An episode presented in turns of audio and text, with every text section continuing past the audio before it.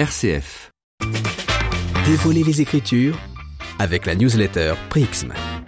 Nous voilà à l'orée de la Semaine Sainte qui commencera lundi prochain. Cette Semaine Sainte se ponctuera par la fête de la résurrection, mais pour cela, il faudra faire mémoire de la croix du Christ.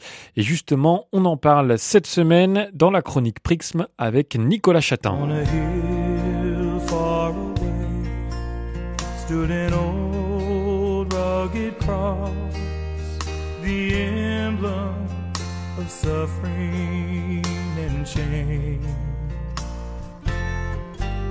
Elvis entonne The Old Rugged Cross. Quand le King Presley chante la croix du roi des rois, ça donne ça. Sur cette vieille croix rustique, tachée d'un sang si divin, je vois une merveilleuse beauté, car l'agneau chéri de Dieu laissa sa gloire au ciel pour me pardonner et me sanctifier.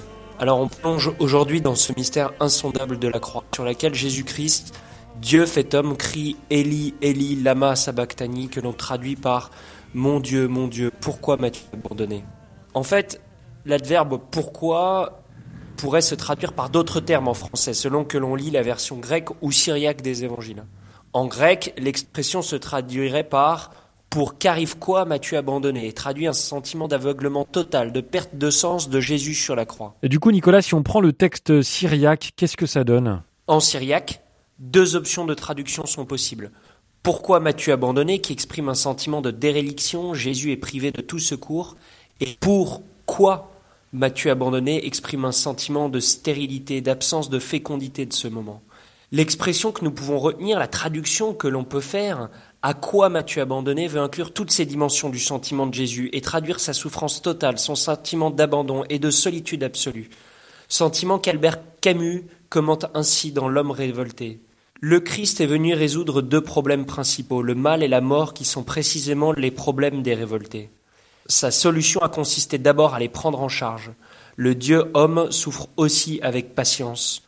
Le mal ni la mort ne lui sont absolument imputables puisqu'il est déchiré et meurt.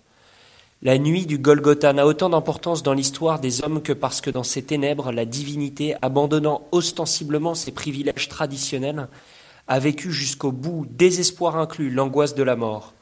On s'explique ainsi le lama sabachthani et le doute affreux du Christ à l'agonie.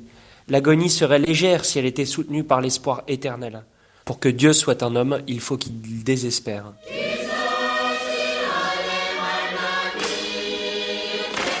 Et c'est Olivier Clément dans un entretien avec Jacques Chancel dans Radioscopie qui donne la clé de cette angoisse décrite par Camus.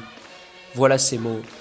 Je pense que pour moi, la clé de cette relation de l'angoisse et de l'émerveillement, c'est le mystère de la croix. Véritablement, par la croix, c'est l'angoisse elle-même qui est devenue le lieu de l'émerveillement. Au lieu de fuir l'angoisse, au lieu de fuir la mort, je crois que de ce point de vue, le christianisme n'est pas du tout une consolation. C'est cette épaisseur même d'angoisse qui devient une épaisseur de confiance puisque Dieu lui-même est descendu jusque dans sa propre absence. Voilà Melchior et je vous souhaite à tous une très belle semaine sainte. Un grand merci Nicolas Chatin. Je vous rappelle que vous pouvez vous inscrire gratuitement à Prixm, P-R-I-X-M, une newsletter gratuite qui chaque dimanche vous présente un texte de la Bible illustré par les tableaux, les films et les musiques des artistes qu'il a inspiré le tout en 3 minutes et sans publicité.